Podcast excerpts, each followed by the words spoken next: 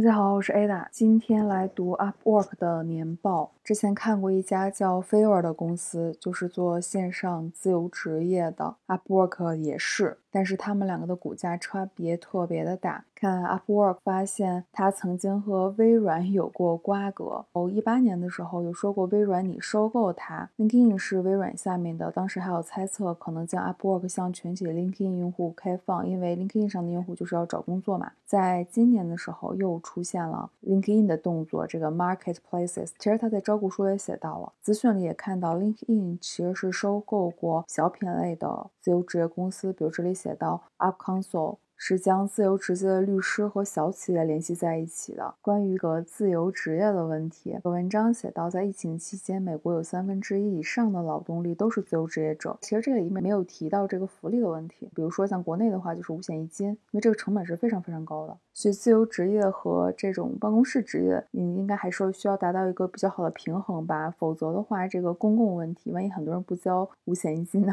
就会引发更大的问题了，对吧？自由职业者十八到二十二岁是占总人口的百分之五十，二十二岁其实也就是九九年，而二十三到二十八岁的千禧一代占百分之四十四。大部分的成年人可能还是喜欢线下或者通过关系来找吧。而这里说到。一八年有一半支出来自美国十五个大城市的企业，但流向了十五城市以外的职业人员的收入高达百分之七十二。好了，关于自由职业的平台其实还是很多的，也感兴趣的话可以自己去查。国内好像做一些数据标注的那种，单独做某一个领域企业的做的还不错。Upwork、Fiverr 这种公司，它想做起来就必须能连接更多的地域，否则这种利差、人差都不不足以支撑它的这个复杂的网络化。然后这是它的官网。下面写的应该就是和他合作的平台，像微软、Airbnb，它涉及到的工作的一些领域。年报里首先说明了这个行业的衡量指标就是服务量 GSV。它这里还写到了具有强大保留指标的业务模型，但其实它的支出保留率刚百分之一百零二。虽然 Fiverr 没有完全一样的这个指标，但是它有个客户保留。呃，如果你有印象的话，可以看那个视频里的那个图。从我的感受上，Fiverr 表现应该是比它好的，因为从它的策略上来讲，有点越来越。越要依赖于中大型公司，我认为对于所谓的自由职业市场是有风险的。如果想做大市值的话，另外他们的产品这里介绍这个 Upwork Basic、Upwork Plus 基本的独立人才访问，然后升级加一些个性化帮助啊什么的，这些商业化的手段在国内，尤其像微博，应该算是一定的鼻祖吧。然后还有针对企业的 Upwork Enterprise，因为他们有一些服务有点类似于微博公司，所以有这种 Upwork Payroll 和托管。服务的产品，关于他们的团队是大约五百四十名。另外，在销售营销上，它其实是强调企业关系的。这里说从小型企业到财富五百强的各种规模之间的企业发展客户关系。具体的策略包括客户经理致力于获取拥有二百五十名员工的新客户，二百五十名不少了哟。他自己其实才五百四十名。因为介绍了他的安全还有社会责任相关一些内容。关于竞争。而在风险模块里面，倒是具体介绍了他们的竞争的情况，而且还给给出了具体的公司，比如说传统的临时劳动力和配备服务提供商，还有在线的自由职业者平台，像 Fiverr、Guru、Freelancer。另外还有一些专门的领域，比如说。咨询会计就本身就是传统第三方服务公司，还有像微软这类，下面单独说了微软，像 LinkedIn 一六年的时候推出 Profinder，一九年推出 Open for Business，然后现在又在开发前面提到过的 Marketplaces 的新产品。然后看一下他说到的其他的风险，比如客户支出保值率的下降。这个我觉得他们 有还下降的风险啊，这看他们继续如何运营了。营销获客的问题，它本身现在定位是更好的获取大型全球终端市场的潜在客户，来获得更长久的这样的商业客户嘛。但是呢，自由职业者本身就是一个很复杂的领域，然后需要不同的营销各种方式来提高它的规模。在我的心里啊，没有想到很好的表达，但他们两个我认为是有一定的冲突的，就好像一个公司它的内部有这种沟通的对外的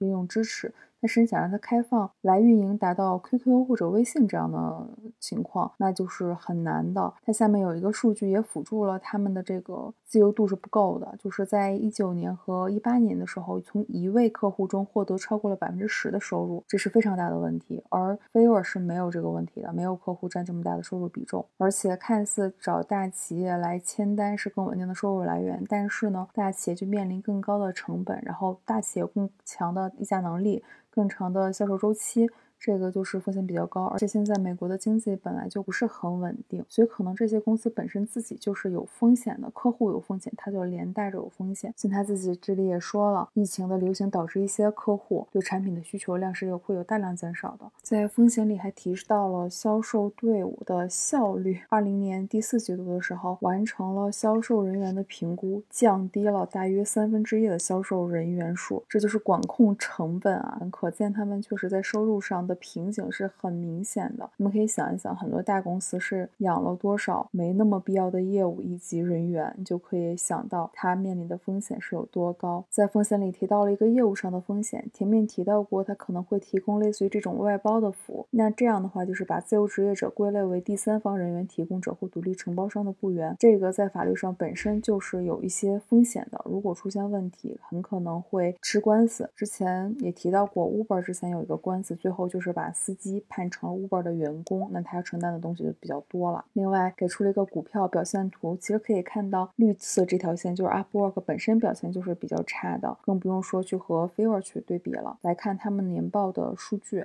收入一直都是在增长的，无论是在这个市场方面，还是这个托管服务方面的收入，都是在比较稳定的增长。总收入的幅度收入增长也很不错，毛利率也很高。但是看完毛利，你看它的营业费用，尤其在销售和市场营销上，可以说我认为没有达到规模化的效应，甚至我觉得它的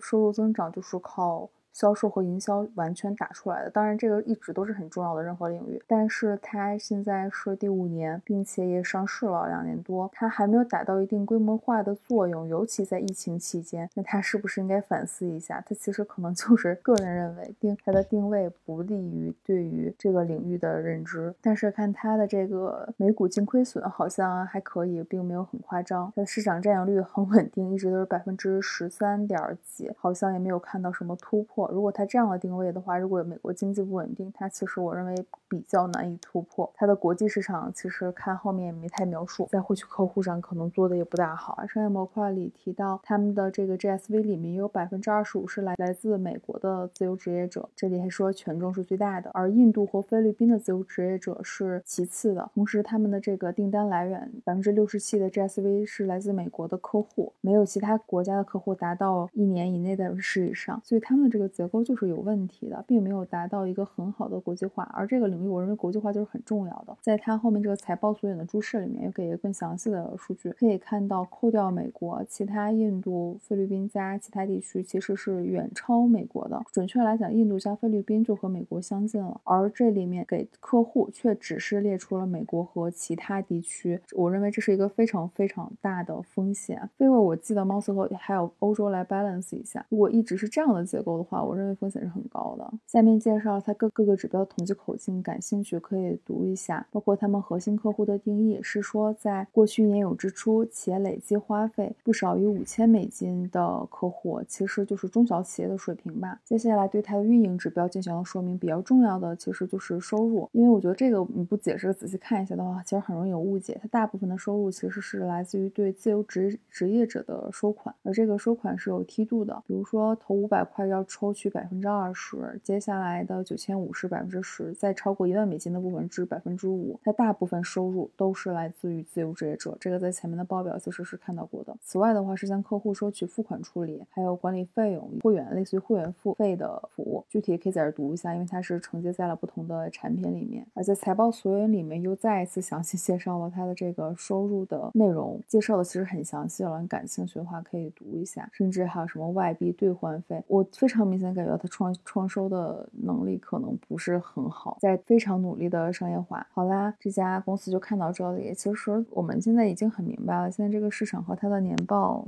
关系也不是很大，很多表现很好的公司也一样是暴跌嘛。现在来讲，大环境更重要，但是对于每个公司，我认为还是有自己的思考以及认识。嗯，很多行业都是关联的，这个现在也越来越明显了。好啦，我们下期来看 Fiverr 的年报，不知道会怎么样。我们下期见。